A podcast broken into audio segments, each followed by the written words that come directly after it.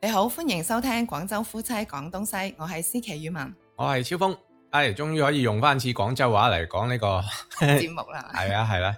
點啊？今期想講啲咩呢？老婆？最近呢，我同個女呢就錄咗個《閃閃的紅星》呢個粵語嘅兒童紅色故事喎、嗯，咁啊錄嘅過程當中誒有啲咩嘅收穫啊、得着啊咁樣樣。誒呃呢個古仔呢，其實就係佢哋幼兒園嘅老師就邀請我哋去錄。當時佢俾咗幾個古仔我揀，因為我唔知呢個古仔係點樣，所以我就揀咗呢個古仔去錄啦咁樣。嗯咁當時個老師就話：你可以用普通話又得，誒、用粵語嚟講亦都得咁樣。咁我當時我就諗都冇諗，我就即刻揀咗用粵語嚟錄啦。啊咁嗯嗯點解呢？因為我會覺得其實紅色故事呢唔多嘅，嗯係咪？即係你喺啲啲平台上邊啊嗰啲咁揀得到紅色故事出嚟，係好少人去講紅色故事嘅。用粵語嚟講紅色故事呢，就更加少啦。嗯咁但係佢呢個紅色故事呢，係細路仔嘅故事嚟喎。嗯，即係佢唔係話誒課大人去聽嘅，佢係細路仔嘅，就係、粵語嘅細路仔嘅紅色故事啦。嗯，咁啊，所以就好有意義啦吓，嗯咁同埋因為要同即係細路仔一齊錄嘅話呢，咁啊呢個難度又會比較大啲噶。係啊，係好難嘅其實。本身個女其實都係坐唔定嗰一款人嚟嘅，嗯係啦。咁點樣令佢可以坐定嚟聽我去錄呢？咁樣，咁我就要佈置一個任務俾佢啦。啊，佈置啲咩任務呢？係啊，我話嗱，老師要我哋錄呢個古仔喎，我哋齊齊去錄啦，咁樣即係話俾佢聽，其實佢係要做呢個任務嘅。嗯。咁跟住呢，錄呢個故事嘅時候呢，我係分咗五日去錄嘅，哦，五日每一晚臨瞓之前去錄嘅，仲要係關門關窗啦，即係等佢去專心咁去將啲所有嘅注意力呢係集中喺做呢一件事上邊。嗯咁每一次錄完之後呢，我都會俾佢聽翻嘅，佢啱先錄成點樣啊咁樣。其實佢係會好認真聽㗎。嗯咁佢聽完晒之後呢，其實第二日再嗌佢去錄嘅時候呢，佢就好樂意去做呢樣嘢啦。嗯，即係佢聽翻就覺得好有滿足感啊嘛，係嘛？即係自己錄嘅，咁啊，然之後，誒、啊聽翻自己把聲喎，咁可能又對於即係咁少嘅小朋友嚟講，係一個幾新嘅一個體驗啦，嚇、咁啊，所以就會特別有呢個感覺啦，嚇、咁啊，亦都保持到呢種嘅新鮮感，係嘛？係啊係啊，咁就錄咗五次之後，先至揀一次最好嘅，我再去製作咯。嗯，咁啊，最終就出到嚟嘅效果點樣樣呢？誒、我自己係幾滿意嘅。啊，咁當然啊，都可以更加好咁樣。咁但係小朋友嘅話，你唔可以要求佢做到最完美嗰下嘢先至出街㗎嘛，係咪、嗯。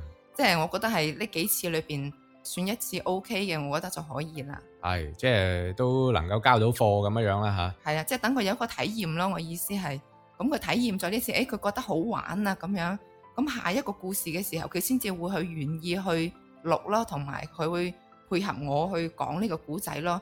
如果第一次佢嘅體驗感都唔好嘅時候，下次再揾佢去錄下一個故事嘅時候呢，咁就弊加料啦。嗯，咁啊，同小朋友錄音咧，又要好有耐性先得啦吓。咁啊，嗯同埋就係話大人就容易去指導佢啦，咁但係細路仔又未必咁容易喎。咁所以咧就係即係呢個又涉及到一啲音教學方面嘅嘢啦吓。咁啊，當然就我覺得都有意義嘅。即係呢係樣嘢，因為始終又適逢，即係今年就係中國共產黨成立一百週年啦嚇。嗯咁呢一個我覺得喺今年去錄一個紅色嘅故事咧，即係對於我哋自己嚟講咧，都係相當之有意義嘅事情啦。係啊，因為《閃閃的紅星》呢個故事，即係我未係完整咁睇過嘅。咁講呢個故事嘅時候，我再去睇翻個內容，其實我係好有感觸嘅，因為原來裏邊講到嘅某一個橋段呢，原來我老豆之前係講過嘅喎。嗯以前啊，啲人打仗嘅時候話冇鹽食點算啊，就將啲衫浸落啲鹽水度，跟住戴上去㗎，嗰啲蘿蔔頭就會唔知㗎啦咁樣。嗯嗯佢話、以前啲人係咁樣打仗㗎咁樣。嗯，咁我先知道，誒，我老豆講嘅呢個古仔，原來就係《閃閃的紅星》裏邊提及到嘅一樣嘢嚟。嗯，咁啊，所以就係、即係其實相當於有好多紅色故事啊，對於老一輩嚟講咧，都已經係植根於佢哋腦海當中啦嚇、即係。係佢哋其實聽過嘅，咁但係咧，可能佢又唔會專登同你講，誒呢一個故事啊嘅出處咧就係、閃閃的紅星啦，咁咁即係佢好少話專門咁樣提及，但係到你即係重温翻啲叫做紅色經典嘅時候咧，啊你又會知道原來呢啲咧就已經係一個好有代表性嘅一啲故事嚟㗎啦，啊，係啦，冇錯，即係我自己等於重新再學一次咯。嗯，咁啊都係幾好嚟嘅。咁啊，對於大人又好，細路仔又好啦，咁啊錄一個紅色經典故事啦，既有意義，亦都可以即係重新喺呢件事當中咧，就係有所收穫。係啊，最重要嘅就係、個女嘅依家呢個聲音咧，其實我覺得更加應該係要值得留低佢啊。嗯，我哋咪有一個叫歲月留聲嘅諗法啦，係嘛？係咁啊，係亦都想能夠將自己屋企人，無論係大人又好、細路仔又好嘅聲音呢，嗱先保存咗，然之後呢就到咗以後再聽翻，又覺得特別有意義，係嘛？係啦，係啦，冇錯啦。咁日後等佢大個咗嘅時候，我就可以俾佢聽翻嗱，你四歲嗰陣嗰把聲就係咁樣噶啦，同媽咪講古仔嘅時候嘅情景就係咁樣，就可以勾翻起佢啲回憶咯。嗯所以我覺得呢一段音頻係幾值得我哋去珍藏嘅，其實。嗯，係啊，呢件事呢就亦都係相當有意義嘅事情嚟嘅，無論對整體嘅獻禮嚟講啦，嗯定係呢就係對我哋自己留念嚟講都好啦，都係珍藏嘅記憶。係咯，我亦都呼籲下，即係聽緊呢個節目嘅朋友啦吓。咁如果大家認同我哋嘅觀點嘅話，其實都可以同你自己嘅小朋友去做下呢件咁有意義嘅事啊，係嘛？即係唔一定係錄紅色故事㗎，嗯。咁錄下啲兒童故事啊，咁樣即係記錄低你哋嘅一個共同嘅親子時間，我覺得都係好好嘅一件事咯。嗯，好啊，或者節目嘅最尾，我哋聽一聽我同小朋友錄嘅呢個故事啊。嗯，好啊，咁我哋下次節目再見。好，拜拜。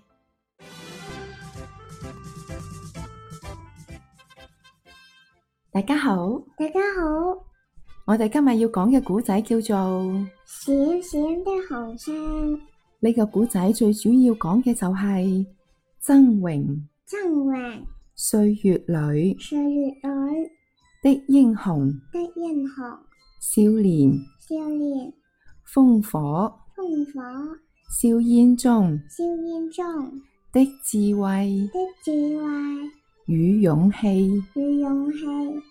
我哋一齊嚟聽呢個古仔啊！好啦，東仔出生喺江西柳溪鎮嘅一個貧苦人家裏面，細細個就食盡苦頭啦。東仔十二歲嗰年，紅軍嚟咗啦，懲治咗地主胡漢三喎，村裏面嘅貧苦農民終於過上咗好日子啦。而東仔呢，就參加咗兒童團啦，同小伙伴一齊去湛江放哨，一齊學習文化知識啊！佢呀開心到不得了啊！不得了啊！東仔嘅爸爸參加咗紅軍，為咗保衛新生嘅紅色政權，勇敢咁同國民黨軍隊戰鬥緊啦！你哋叔叔喺度做乜嘢啊？打住啦，呢個叔叔攞住支乜嘢啊？黨旗但係冇幾耐之後，紅軍嘅仗打得越嚟越艱苦啦，根據地亦都越嚟越細喎，最後不得不撤離根據地啦。打仗嗰陣有啲咩喺度飛啊？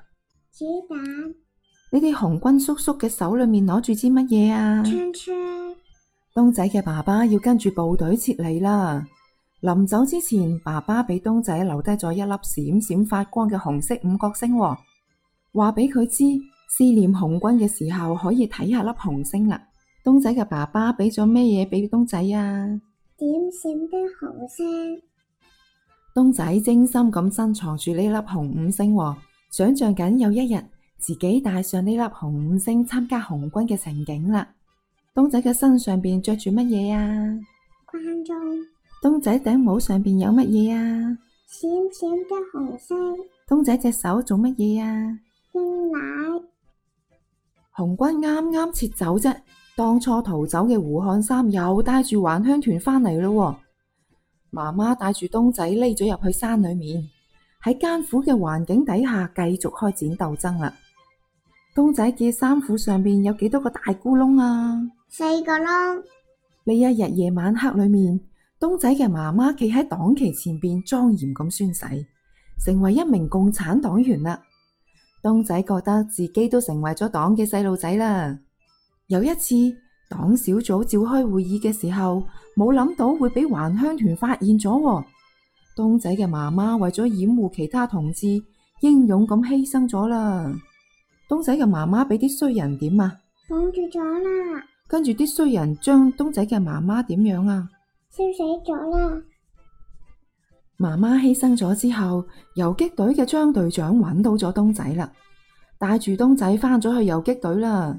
東仔攬住張隊長做乜嘢啊？喊啊，喊得好陰公啊！好陰公啊，好傷心啊！為咗俾烈士報仇，游擊隊襲擊咗柳溪鎮，可惜都仲係俾胡漢三走甩咗喎。胡漢三身後邊嘅屋做乜嘢啊？温哥着火啦，胡漢三點樣啊？找佬啦，冇幾耐之後，胡漢三帶住一個人嘅國民黨部隊殺返嚟柳溪鎮，游擊隊唯有撤返去山裏面堅持鬥爭啦。國民黨採取咗封山嘅辦法，切斷咗游擊隊同埋群眾嘅聯繫喎。游擊隊遇到咗極大嘅困難，尤其係缺少咗鹽啊。東仔按照張隊長嘅安排，同交通員吳大叔一齊落山去運鹽啦。東仔喺國民黨嚴密嘅盤查底下，用鹽水浸泡衫嘅辦法，將啲鹽帶上咗山。大家都讚東仔聰明機智啊！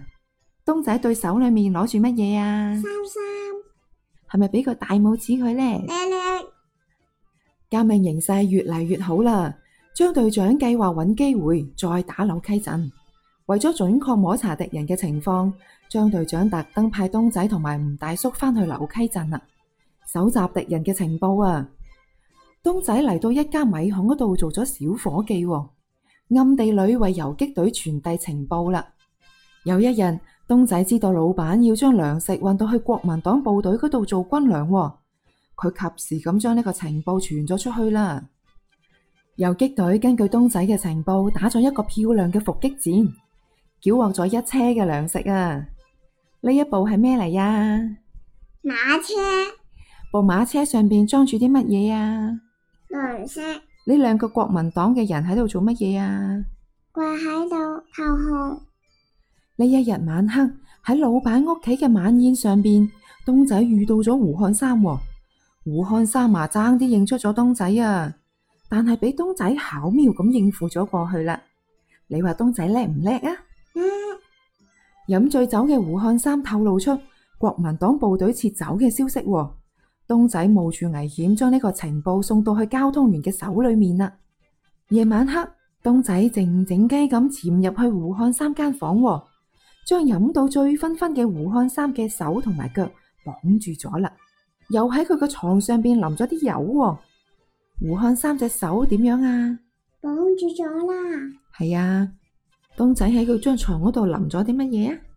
攔咗啲人，東仔將一支點燃咗嘅蠟燭吊喺床上邊，紅嘅一聲，啲火啊燒起身啊！胡漢三喺大火裏面結束咗佢罪惡嘅生命啦。間房裏面着火咯喎，東仔點樣啊？找咗啦，游擊隊得到咗東仔嘅情報，打落咗柳溪鎮啦，消滅咗欺壓百姓嘅還鄉團喎。群眾啊敲鑼打鼓咁慶祝勝利啊！東仔開唔開心啊？開心啲紅軍開唔開心啊？開心啲老百姓開唔開心啊？開心，革命形勢發生咗根本嘅變化，東仔嘅爸爸帶住部隊打咗返嚟啦。東仔終於帶住呢粒紅五星加入咗革命嘅隊伍啊！東仔加入咗革命嘅隊伍，佢係咪笑得好開心啊？開心，古仔講完啦，東仔係咪好勇敢呢？係啦，東仔係咪好叻叻啊？係咁你要唔要向東仔學習呢？要啊，係啦，係咁啦，多謝大家 收聽，拜拜。拜拜。哈哈哈哈哈。